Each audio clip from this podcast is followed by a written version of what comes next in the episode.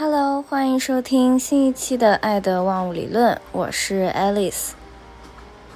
今天先跟大家聊聊近况吧。我大概有一个多月没有更新，然后这一个多月我就是从辛辛那提搬到了费城，所以搬新家的话就有很多什么买家具，然后收拾家里、打扫卫生。各种各样子的杂事，还要处理，就是一些证件问题，反正很杂很多事。就这一个月，大概就在处理这些事情。然后另外一个呢，就是我的 PhD 新学期要开始啦。说实话，还是有点紧张的，就是那种又兴奋又紧张的感觉。然后前两天就去参观了一下我的学校。跟之前学校不太一样，就是之前的学校，就是你到了这个地方，就是有个很完整的地区，就是这一块就是学校，你到这儿就知道这是学校。但是新的这个学校，就是有种跟城市更加融为一体的感觉吧，就是这说的好听点叫跟城市融为一体，跟说不好听一点就是这儿一栋楼，那儿一栋楼，就是整个的怎么讲，嗯，比较的分散。然后可能也没有那种校园 campus 的感觉。那最近的近况就差不多是这一些。然后今天想要录这一期，是因为最近身边发生的很多事情都跟某一个主题特别相关，就是概括的来讲是讨好型人格。但是其实我不是很喜欢用这个名词，是因为。我觉得好像讨好型人格就把一个人框在了这样一个名词的框架下面，所以我更想要聊一聊，就是这个讨好型人格它所代表的那一些一系列的行为模式，就比如说，嗯，没有办法拒绝，没有办法 say no，就比如说会牺牲自己的快乐去，嗯，满足别人。去维系一段关系、一段感情，或者比较害怕 conflict，我觉得这其实是一系列的行为模式，然后大家给了他一个总称叫讨好型人格。但是我是觉得说，当你把一个人框在了一个名词下面之后，一个是你就相当于给这个人打了这么样一个标签，所以也就导致说。你忽略了这个人他能够改变的动机和能力。二个是作为被打标签的本人，也会就是给自己某种程度上的心理暗示，会觉得说啊，我就是这样子的人，然后也会忽略掉自己的这种改变的能力和能动性。所以这是为什么我不太喜欢用这样一个名词，但是。因为怎么说呢？现在大家就是快这种快餐信息的一个时代吧，我觉得，我觉得是跟这个有关系了。所以总是需要一个名词，需要一个某一个特别简单的一个标签，一个名词去代表它，然后去理解它。所以，anyways，为什么我会突然想聊到这个话题？就是。我发现我认识的很多二十岁出头的女生，然后她们都是性格也非常的好，自己也非常的优秀，但是就是不会 say no，就是有这样子的讨好型人格的困扰。然后我其实也看了网上一些，就比如说小红书上啊，然后抖音上啊，也有很多人去针对这个，然后来。所谓的教大家如何克服讨好型人格，或者说如何去跟别人交往，如何去建立这种呃让对方尊重你的这种关系，或者如何你在关系当中作为强势的、有权利的那一方。但是我觉得他有很多方向从一开始就是错的，因为我觉得讨好型人格也好，或者说你去跟别人建立关系也好。那些视频还是在让你去把眼睛看在对方身上，我要如何控制对方，让对方对我怎么怎么怎么样，让对方把权力交给我，让对方尊重我，让对方怎么怎么样。但我觉得，让我现在来讲，我觉得不管是跟人交往，还是去克服自己的讨好型人格，你要做的第一件事情，就是把眼睛放到自己身上。我想要什么？我怎么样才能开心？我需要什么？我不想要什么？换句话说，就是你要把自己的边界找到。这个边界不是说我有了边界，我就会变得自私自利，然后不帮助人了，我就变得很命很坏了。其实边界是一个能够保护你，也能够保护别人的一个非常有用的工具。为什么我这么说呢？因为首先边界保护你，我觉得这一点很好理解。就是当你跟别人交往的时候，你其实在教别人如何对待自己。比如说，当你跟室友相处的时候，你告诉室友，你什么事情是可以接受的。比如说，嗯，你如果用我的东西跟我说一下，那这就是一个边界。然后再比如说，你进我的房间要先敲门。然后边界当然也可以是当朋友要求你去做一件你并不舒服的事情的时候，你可以跟他说不。比如说朋友让你帮他带个饭，但是你不方便，你可以说不，这就是这也是你的边界。那为什么我说边界也会帮助你保护别人的边界呢？这一点其实就是我觉得我自己以前也会有。这样子的想法，就是当我交朋友的时候，我会说，我倾尽了一切为他，我对他毫无保留的付出。但让我现在来看，所谓的毫无保留，其实就是毫无边界。但是作为一个健康的成年人，他必须是有边界的，因为我们每个人的生活经历不一样，我们每个人的需求不一样，那。我们每个人都有保护自己的权利啊，所以，当你自己没有一个边界的时候，一你会去 assume 别人也没有这个边界，因为你觉得我倾尽所有，我全力付出，那别人也需要全力付出给我，因为没有人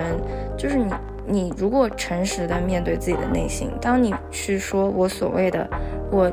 用尽全力，我倾尽所有的为这个朋友付出，或者为我的对象付出，你难道就不求回报吗？你真的就我不要求他一丝丝的回报吗？当他没有回报给你的时候，你真的不会感到一丝丝失望吗？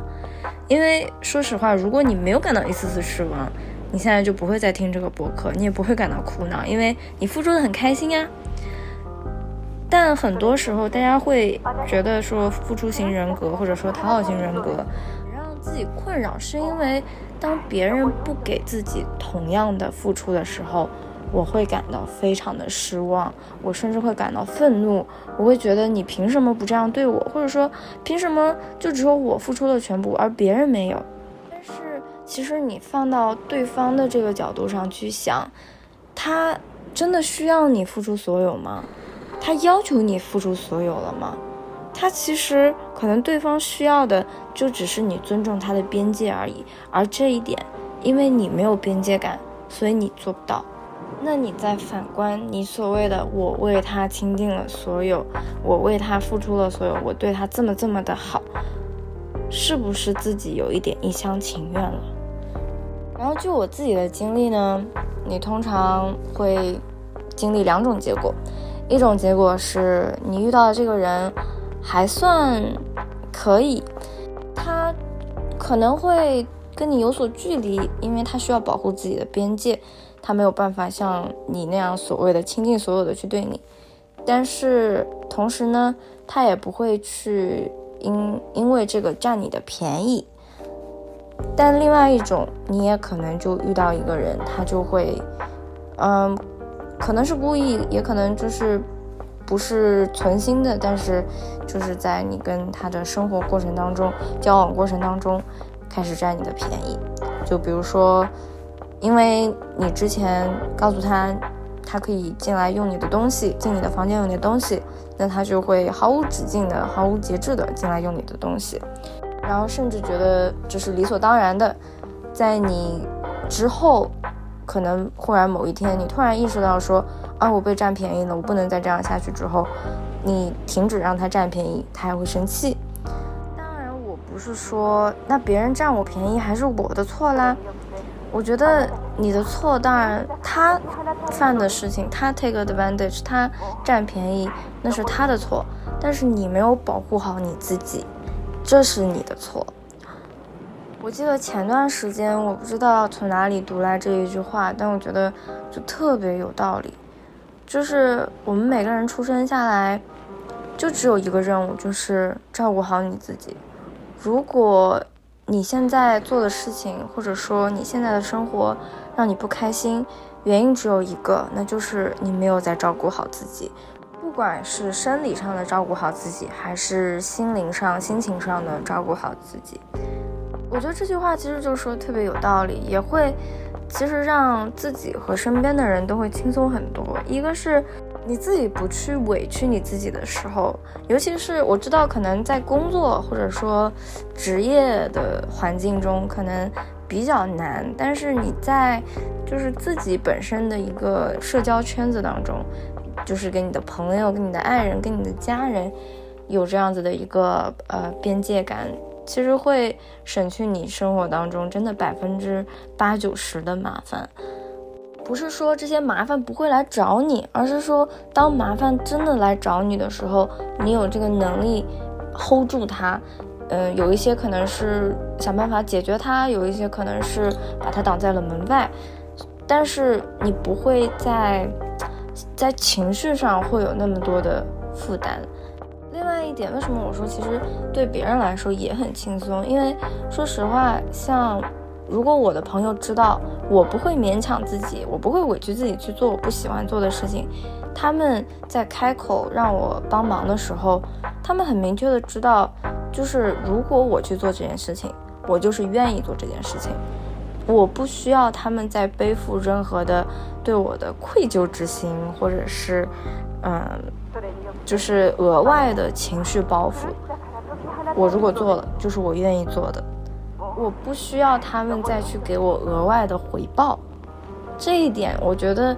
嗯，如果从我的角度上来讲，我也会觉得，我也会希望我的朋友，如果他们帮我，也是就是他们方便，他们可以帮我，他们才帮我。所以说实话，我现在，嗯，不太愿意去找，就是我知道我身边有一些朋友会委屈自己帮忙，我其实会尽量避免去让这件事情发生，因为。我不太能确定，让他帮忙之后的这个结果、这个后果，或者说在他心里面，他所付出的这个量，我能不能够还得上？这点我不清楚，所以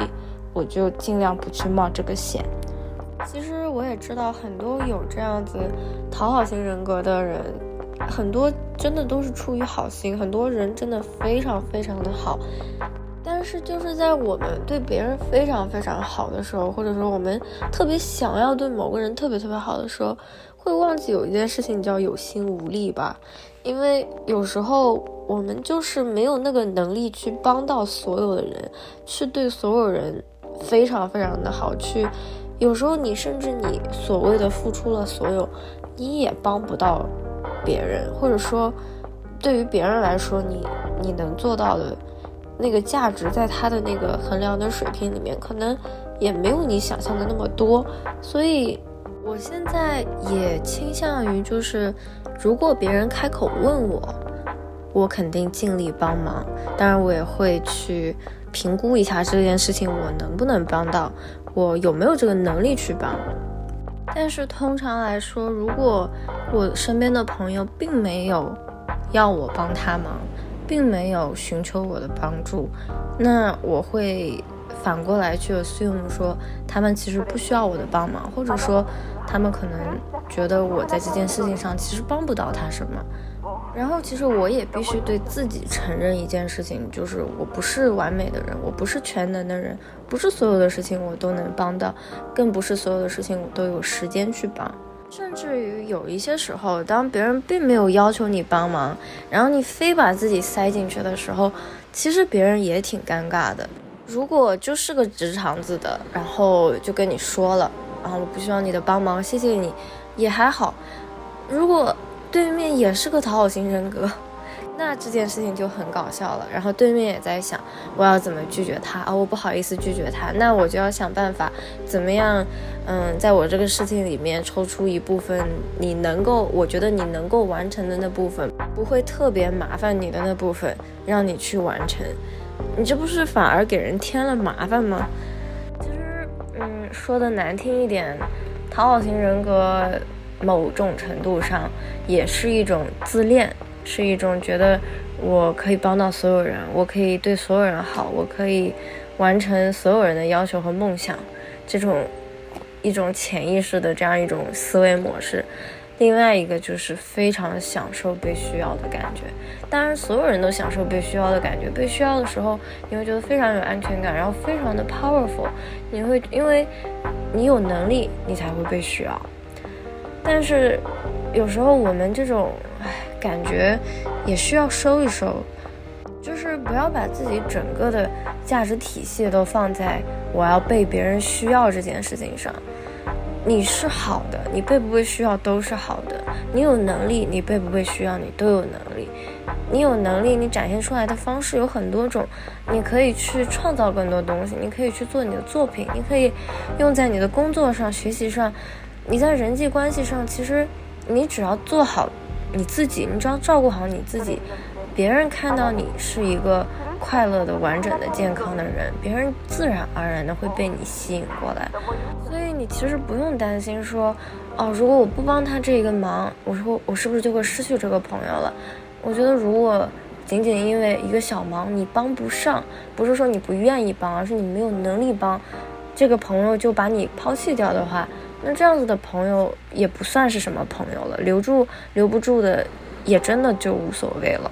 其实那天我跟室友在聊这个话题的时候，他也问我说，就是遇到这种情况，到底要怎么才能说服自己去拒绝别人，去拒绝自己的朋友？因为你就会觉得说，我只要拒绝了他，我就会丢失掉这段关系。但事实上是。你他断不断绝这段关系，跟你拒不拒绝他完全没有关系。为什么这么说呢？就是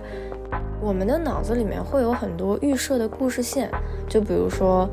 我拒绝我的朋友，我不帮忙我的朋友，我的朋友就会抛弃我，这是我们自己脑子里面的一个想法，它并不是现实。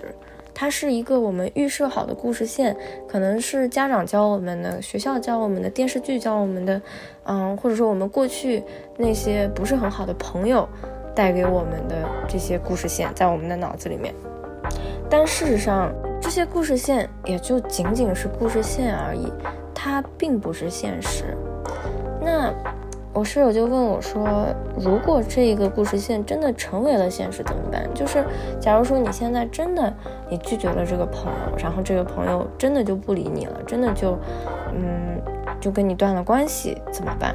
那是不是说明我这个故事线是对的？其实也不是，因为你要想到你做同样一件事情，不同的人会有完全不同的反应，所以并不是因为你拒绝了他。”他才抛弃你，而是因为他选择了抛弃你，所以他抛弃你。因为他选择了放弃这段友情，他放弃了这段友情。他本可以选择 be a good friend，be understanding，理解你的处境，然后宽容一些，包容一些，做一个好的朋友，做一个好的人。但是他没有，他选择了放弃这段关系，他选择了不去珍惜你，不去珍惜这段关系。所以一切都只是。对方的选择而已，跟你拒不拒绝其实完全没有关系。所以最后我其实也想说，就是《人生十二法则》这本书里面，我觉得有一句话我记得特别印象特别深，因为我觉得对我来说特别有帮助，就是当你觉得生活痛苦的时候，试着对自己说真话。我觉得很多时候我们很容易去欺骗自己。欺骗自己，这是一个值得付出的人；欺骗自己，我是一个伟大的、全能的，什么人都可以帮到的人；欺骗自己，我这样做是为他好；欺骗自己，我这样完完全全付出，我完全不求回报。但是，往往这些只会带来你，就是牺牲自己的快乐这样一个结果。然后会带来更多的抱怨、更多的苦恼、更多的麻烦在你的生活当中。然后当你自己生活充满负能量的时候，你会发现，哪怕你做的再多，你付出的再多，你的朋友还是会慢慢远离你。其实，说实话，作为一个成年人，你想要交到的朋友，并不是一个说什么事情都为你付出，像父母一样那样子的朋友。作为一个成年人，其实最想交到的朋友，就是那种成熟的，知道自己能力的点在哪里，能力的界限又在哪里，然后能够为自己的情绪、行为、决定负责的人。所以，如果你现在还在为，嗯，自己没有办法拒绝别人，或者说还在为别人在 take advantage of you，在占你便宜而苦恼的话，尝试着从从一些小事做起。今天拒绝一些你不想做的事情，今天在家里面赖一天，不去上班，或者今天去跟你就是积累矛盾已久的一个人说明。你不喜欢他做的什么东西、什么地方、什么行为举止，